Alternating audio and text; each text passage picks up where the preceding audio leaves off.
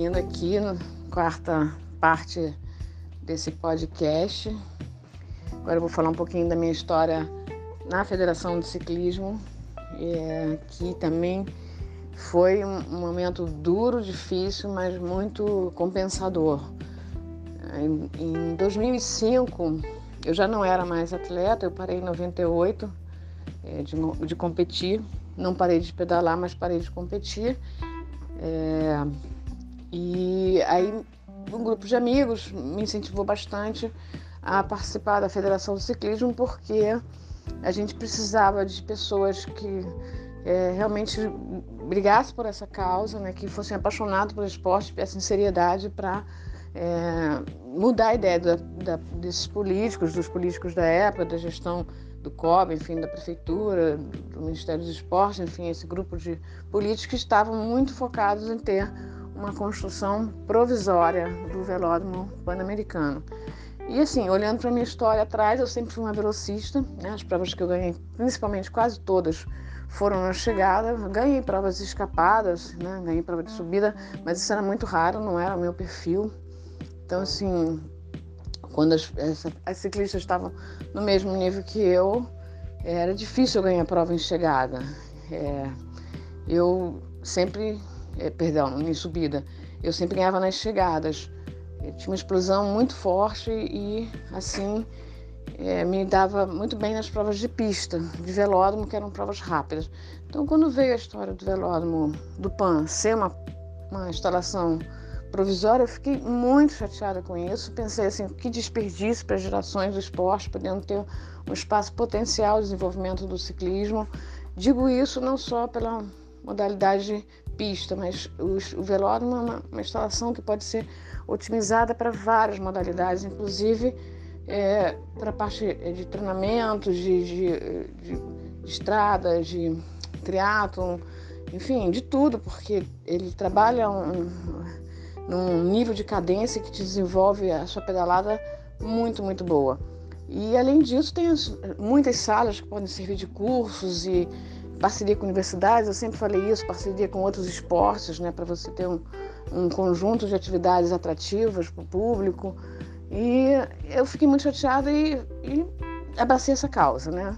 Me tornei presidente da Federação de Ciclismo e comecei uma luta, sim, árdua para conseguir esse velódromo. Fiz uma pesquisa junto com um grupo de amigos, né, que eram todos ciclistas apaixonados, a Patrícia Moreira, a Gildo Esteves, o Márcio Martinez.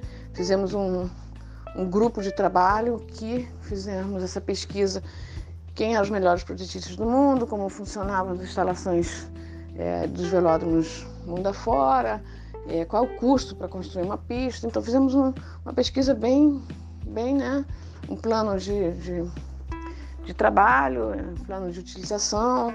Fizemos uma, uma, um bom trabalho durante uns 5, 6 meses. E assim, depois desse trabalho pronto, eu, eu pedi uma reunião junto com o Corrio, que era o Comitê de Organização dos Jogos do Pan-Americano, é, junto com eles a equipe da prefeitura também.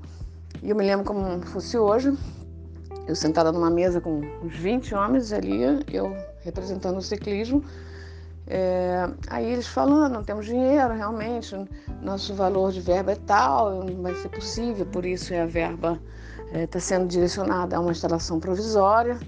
E quando eu levantei da mesa, fiz questão de ficar em pé e falei, senhores, eu tenho uma ótima notícia.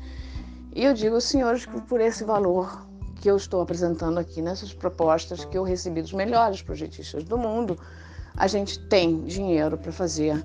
E o que não tiver, temos é, como fazer uma instalação provisória, banheiros, enfim, outras é, instalações, arquibancadas. A gente precisa da pista excelente para poder desenvolver o ciclismo no Brasil e ter uma, um, um, evento. Inclusive, é, por esse valor, vocês constroem a melhor pista do mundo, com o melhor projetista do mundo, que na época eu sugeri que era o Ralf Schurman, que inclusive foi o projetista do, da pista é, olímpica do Rio de Janeiro, em 2016, onde eu tive a, é, também a participação nos comentários olímpicos do Sport TV e vi, presenciei a maior quebra de recordes desde que eu era, fui comentarista de 90, a Olimpíada de 92 até 2016, fiz sete Olimpíadas como comentarista de ciclismo, foi o maior número de recordes batidos. A pista foi elogiadíssima pelos ciclistas e essa era a minha sugestão para o velódromo do PAN. Mas por questões políticas acabou não acontecendo, mas o fato é que eu conseguia, eu e minha equipe de trabalho, conseguimos reverter essa, essa situação. Tanto que o prefeito, na época, me convidou para fazer a volta de apresentação, falou no microfone que realmente eu fiz um trabalho convencendo toda uma equipe de, de, de, da prefeitura, do comitê organizador, que realmente deveria ser um velódromo permanente. E assim tivemos, né, o velódromo do PAN, treinei bastante ali e até me animei a, a voltar a competir, mas como estava como dirigente do ciclismo, era ainda tinha trabalho, muitas coisas, ficou difícil.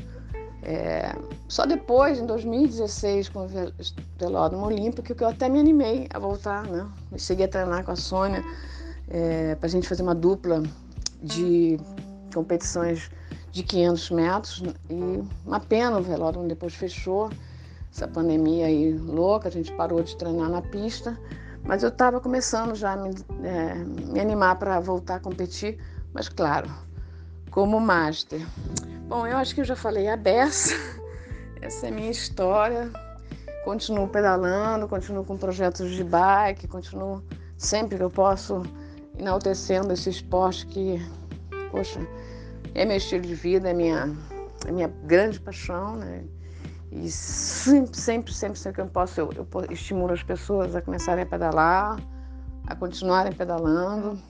Então é isso, gente. Um forte abraço e tô aí. Qualquer coisa que quiserem, podem me procurar na minha rede social, Ieda Botelho, tá bom? E a gente conversa mais. Forte abraço a todos.